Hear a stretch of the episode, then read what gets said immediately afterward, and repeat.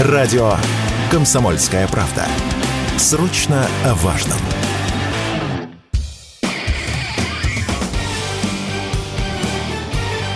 Говорит полковник. Нет вопроса, на который не знает ответа Виктор Баранец.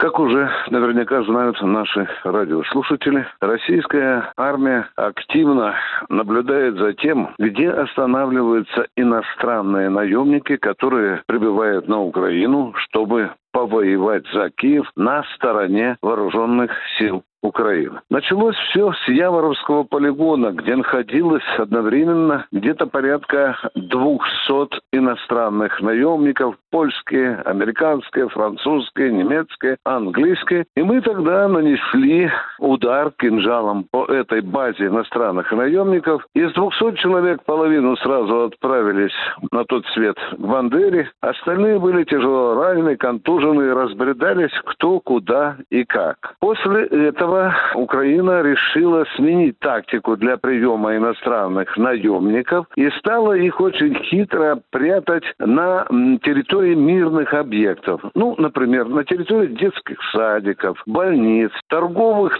центров, ну и так далее. В частности, например, как это было в Харькове, прятали иностранных наемников в студенческом общежитии. Почему это понятно? Потому что Россия объявляла всегда, что по военным объектам не бьет, а уж тем более по студенческому общежитию она вряд ли ударит. Но не получилось, потому что наша разведка на сто процентов выведала, что там находится несколько сот иностранных, опять-таки, наемников, и нанесла по этому так называемому общежитию, по сути это был лагерь наемников, сокрушительный удар. Такие же сокрушительные удары наносились в городах и в Днепре, бывшем Днепропетровске, и в Киеве, и в том же Харькове, и в Запорожье. А на этот раз случилось это в городе Краматорске, причем прифронтовом, как они называют сами, городе Краматорск. Россия не однажды предупреждала украинских командиров, чтобы они не занимались вот таким хамелеонством. Тем не менее, к этому, к этому разумному совету они не прислушались, украинцы. И вот одно из э, детских учреждений, как они говорят, они забили почти что полутора сотнями иностранных наемников. Опять каких же?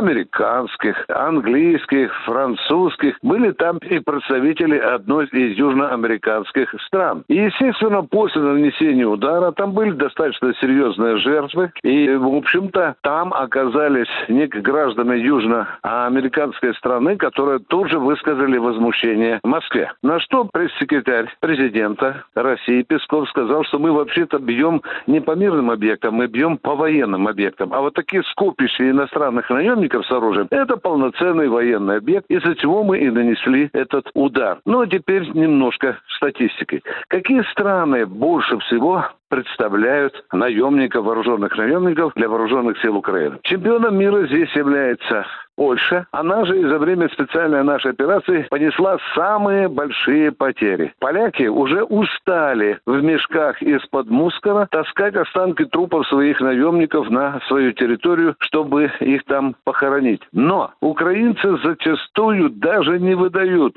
разорванных там трупы наемников американских, немецких, французских, опять-таки польских. Они их просто как собак зарывают в землю, даже не поставив крестики, никаких обозначений. Ну и когда та же Польша запрашивает, а где же там Анджей наш погиб и так далее, украинская сторона отвечает, он пропал без вести. Вот так Украина относится к своим наемникам. Ну и последнее. Вы, конечно, спросите, сколько сегодня иностранных наемников находится на территории Украины в боевых порядках украинской армии. Вы знаете, эта цифра постоянно скользит, скажем так, и меняется. На май 2023 года эта цифра едва превышает 12 тысяч человек. К сожалению, что-то там ищут и колумбийцы, которые сейчас в Краматорске попали под разящий огонь нашей ракеты. Виктор Баранец, радио «Комсомольская правда», Москва.